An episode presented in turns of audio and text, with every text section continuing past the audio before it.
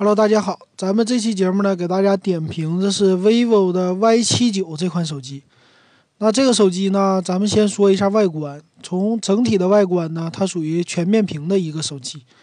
那外观方面，正面的话和 vivo 家其他手机还比较像的 X 二零啊，它是前置的一个摄像头，然后光圈等于说是一个，嗯，光线感应吧。再加上手机听筒，这些都是在前面的，但是呢，没有指纹解锁，指纹解锁是在后边。呃，整体的感觉就是上下这流边啊都比较中规中矩的。然后有全面屏上呢有机器的圆角，就屏幕的有一个圆角，还是看起来整体的外观在前面比较简洁。那在后边呢，它用的是。啊，也是类似于这种 iPhone 的设计吧，啊，比较圆润这种效果。但是呢，有一个后背是一个摄像头，再加上一个 LED 的闪光灯。呃，它的指纹识别呢，这个是属于那种方形的，有圆角的这种处理指纹识别。其他方面看起来整体的外观还是不错的。这是 vivo 家还有 OPPO 家他们的一个设计主打。好，那外观没有太多东西值得说了。那咱们看一看它这个机器的配置怎么样？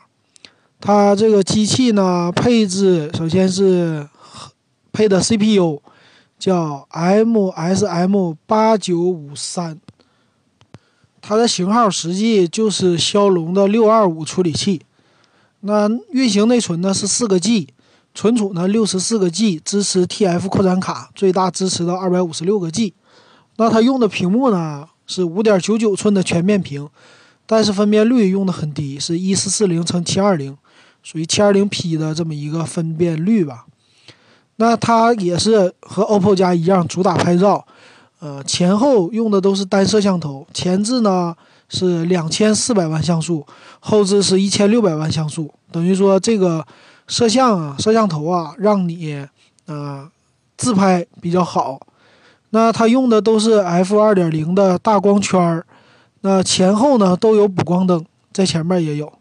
但是呢，它录像最大只支持到一零八零 P，就是说它的这个摄像头和 CPU 都是支持到四 K 的摄像的，但是呢，它官方不支持，可以说就比较鸡肋。那他们的软件可能是有问题还是怎么的，不太清楚。但是这个支持都是不应该这么做的。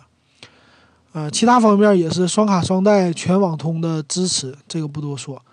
啊，还有呢，它支持 WiFi 双频、2.4G、5G、蓝牙4.2、USB 2.0、OTG 这些都支持。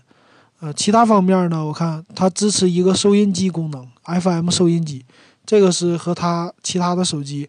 稍微来说不太一样了，那机器的厚度是七点七毫米，可以说是比较厚的吧。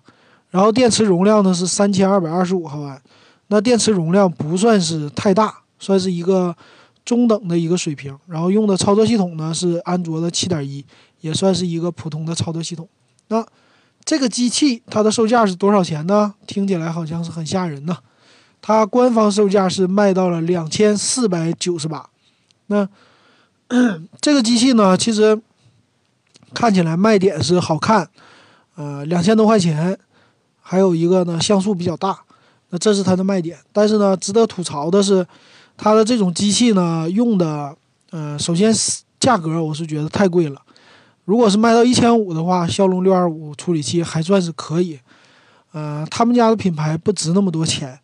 呃，可以说它溢价能力啊，就溢价了一千多块钱，而且如果是别人的全面屏卖一千五，配的呢，也不是七二零 P 的屏幕，配的至少是二幺六零乘一一零八零的，但是他们家配的竟然是一四四零乘七二零，可以说在屏幕上又缩水了，所以这个机器呢，依然的就说啊，OPPO 家还有 vivo 家他们家的终端机型。卖两千多的都是非常非常的坑人的，配置非常非常低，而且我们刚才说了，它应该摄像头支持 4K，但它只支持到 1080P，可以说软件方面他们做的也不咋地。那这种机器，呃，按照今天这个 Y 七九的整体的配置来说，它的成本应该很低的，低于一千块钱，然后它卖到两千五百块钱，呃，我是想说还是非常不值得买。如果你喜欢它的外形，还是有很多比它外形好看的机器，那它这品牌也不值这么多钱。那希望大家能够擦亮自己的眼睛吧。那这个机器降到一千一千三吧，或者一千二，我觉得还算是性价比高。降到一千五六，你买它还有降价空间，所以非常非常不推荐。那希望大家能够擦亮双眼呢，呃，认清 vivo 和 OPPO 家他们的到底怎么样坑人，不要被他们家的广告骗了。那接下来我还会点评 vivo 的一些机器，给大家。看一看到底都是扒一扒他们里边的这些猫腻儿吧，看看还有什么坑人的机型。